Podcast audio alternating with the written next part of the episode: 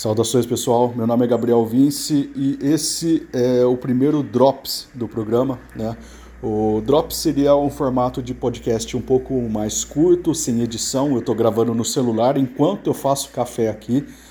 É, e eu falo rapidamente sobre alguma. Uh, alguma coisa que eu li, alguma coisa que eu vi, alguma coisa que eu assisti Uh, apenas para não deixar um hiato muito grande entre um programa e outro. Meus programas, ainda mais que eu estou fazendo em vídeo, né, eles, eles geralmente são muito roteirizados, são.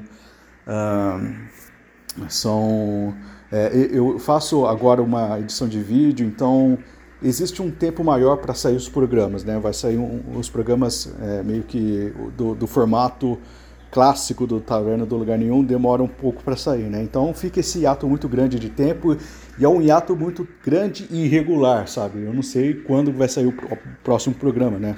Depende muito da minha gente. Então eu estou fazendo esses programas rápidos para dar dicas rápidas para vocês, que eu acho que é interessante. É, é, me exercita a articular mais as palavras e tudo mais, e, e, e até meio, meio que improvisar também. É, enfim, é, e a dica que eu queria dar para vocês é um documentário que eu acabei de assistir ontem, né? Ontem foi sábado, é, que é um documentário chamado Kabuki é, no palco com Toma, é, Toma Ikuta, né? É, é, é, um, é um documentário de 2022, né? E esse documentário, né, foi, ele é, tá na Netflix, foi feito e produzido pela Netflix, né? E ele registra a entrada de um jovem chamado Tomai Kuta, é, ou Tomai Kuta, no universo do teatro kabuki, né? Para quem não sabe, né, o teatro kabuki é aquele teatro é, muito é, elaborado do Japão, onde as pessoas se fantasiam tudo mais. Eu, eu, eu, fiquei, eu entrei em contato com isso aí, né?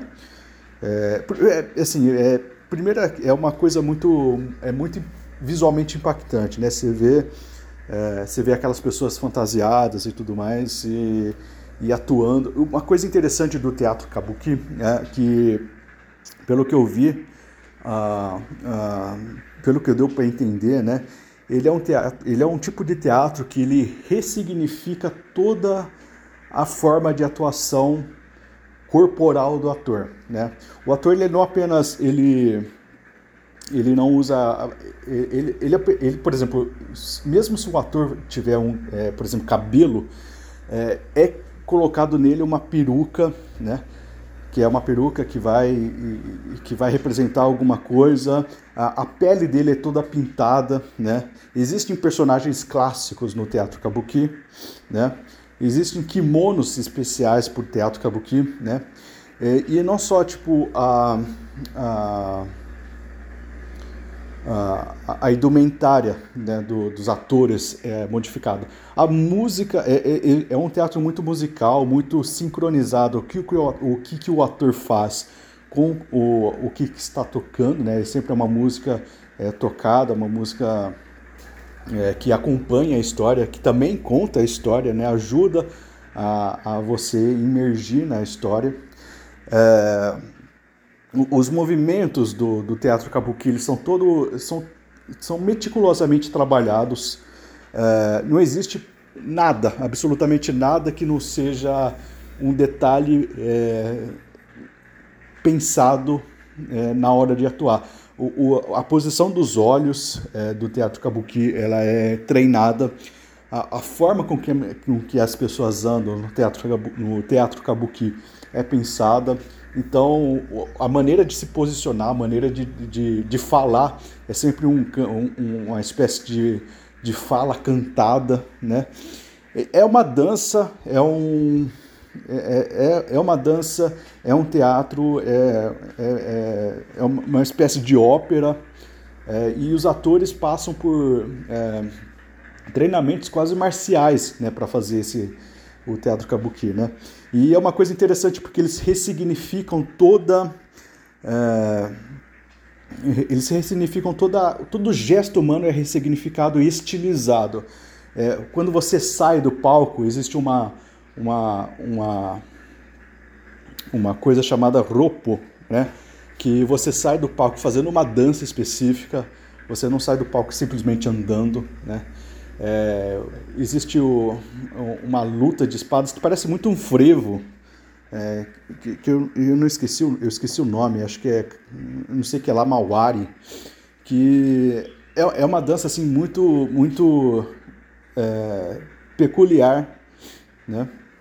Então é, é uma coisa muito, muito bonita de se ver. As expressões faciais é muito legal. Uh, elas são muito exageradas. Chega, para nós chega até a ser cômica, mas acho que não é a intenção ser cômico. A, a expressão muito, por exemplo, de é, determinação, de raiva no teatro kabuki, ela, ela, ela exige que o ator distorça muito o, o rosto. Né? Isso aí tem um significado, né? É, até um, um, um, ator lá do, da, da peça kabuki, nesse documentário, chegou a falar que é para que as pessoas que estão longe do palco consigam entender qual é a expressão que o ator quer passar. Então, é tudo muito trabalhado, né? É, só que esse, esse documentário é, do Kabuki no palco com Toma Ikuta, é, ele não. Eu, eu achei que era um, um, um, documentário sobre o teatro Kabuki e é em partes. Né? O, o que acontece nesse documentário, que eu achei interessante também, era diferente da, daquilo que eu esperava, mas eu achei muito interessante e muito bonito, é a descoberta desse Toma Ikuta da própria cultura japonesa. Esse Toma Ikuta, né, ele era um idol, né, uma, que no Japão é uma espécie de superastro pop, né? Acho que tem uma, uma certa semelhança com aqueles astros do K-pop da Coreia do Sul, etc, né? E esse tipo de super idol no, no Japão, né? Ele é completamente ocidentalizado, ao, ao, mesmo tempo que é muito popular, ele é muito completamente ocidentalizado no, no Japão, né? É, e ele cresceu e, e ele nasceu e cresceu no Japão, só que a gente percebe que nunca de fato ele, ele entrou em contato com a sua identidade japonesa, né? E esse documentário basicamente mostra é, o, o, processo do Tomai Kuta em não apenas descobrir no teatro kabuki, né? Ele, ele, é ele é colocado lá por um amigo, né? E se apaixona pelo teatro kabuki só que ele também é, acaba é, descobrindo a cultura japonesa, é uma coisa interessante, né? Que ele, ele mesmo menciona lá no, em um momento do documentário, né? Que é, o, o, o, grande diferencial do teatro kabuki para ele é ele se descobrir dentro da própria cultura, uma coisa que parece que é, muita gente acha que é automático, mas não é. É, é muito comum nos países mais cosmopolitas, ele é de Tóquio, né? Na, na, nos lugares mais cosmopolita, né, globalizado, a gente ficar um pouco alienado da nossa própria cultura, né? Aqui no Brasil é endêmico, inclusive aqui no Brasil a gente é, a gente acha que não tem nenhuma uma é, um espaço para por exemplo, odiar a nossa cultura, a gente nem odeia, a gente ignora a nossa cultura, né? É, e toda, e todo, todo o nosso passado, por exemplo, o nosso passado imperial, é, ele é sempre visto com uma certa jocosidade meio infantiloide, sabe? De, uh, de ah, a, a, gente, a gente não tem orgulho, em, em, suma, né? A gente não tem orgulho do nosso passado, a gente não conhece nossas raízes culturais, né? Quem é, quem vai atrás das raízes culturais e com, com um certo olhar de admiração, é meio tido como fascista, né? Mas também eu sei que existe a, manipulação do fascismo em relação às tradições populares de um povo, né? Mas assim, é, é coisa de separar o joio do trigo, etc, né? E, bem, o, esse Tomayo Okuta, ele acaba descobrindo o teatro kabuki e acaba se apaixonando porque é, ele vê como algo, é, é interessante ver a perplexidade do, do ator ao descobrir o teatro kabuki dentro do próprio país, né? É, e ele vai, ele, ele, descobre com um certo fascínio, um uma certa perplexidade, né? É, completamente é, de, de, estar completamente diante de algo novo, exótico, interessante e ao mesmo tempo familiar, né? Ele descobriu a, a sua identidade japonesa no teatro kabuki, né? E no fim das contas, o, é, o documentário é sobre isso, né? É, é sobre essa, é, esse poder magnético da, da tradição, né? E como é, é a, a, as tradições, né? a, tradição de, dessa, dessa arte, né? ela se conecta com as pessoas assim que estariam mais alheias a essa a esse impacto, sabe? É, é, é como você pegar um, sei lá, um, um ir para São Paulo, pegar um punk, né? Ou um, sei lá, um skinhead, né? E colocar ele diante da, de, um, de um tocador de viola, sabe? Que é, que é típico da, da cultura paulistana. E, e colocar ele para ouvir e ele ficar maravilhado e se, e se integrar com, com, com esse mundo, né?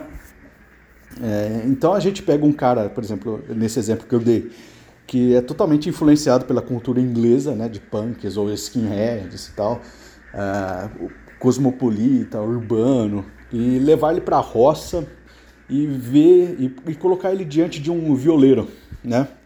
E ele ficar fascinado por isso, ele, ele ao mesmo tempo ele achar é, estranho, é, mas ao mesmo tempo magnético. Essa essa a vibe que eu que eu que eu pesquei, né? Na, na no, no Tomai Kuta, né? Uh, não sei se era essa a intenção principal dos realizadores do, do documentário, mas essa é, foi isso que me impactou é, profundamente no, nesse filme, né? nesse documentário. E eu ouvi que tem outros documentários a respeito do teatro kabuki, eu vou assistir ao longo do, uh, do, do, tempo e, e, e, aí eu faço outros drops aqui, né? E, bem, eu vou encerrar aqui, né?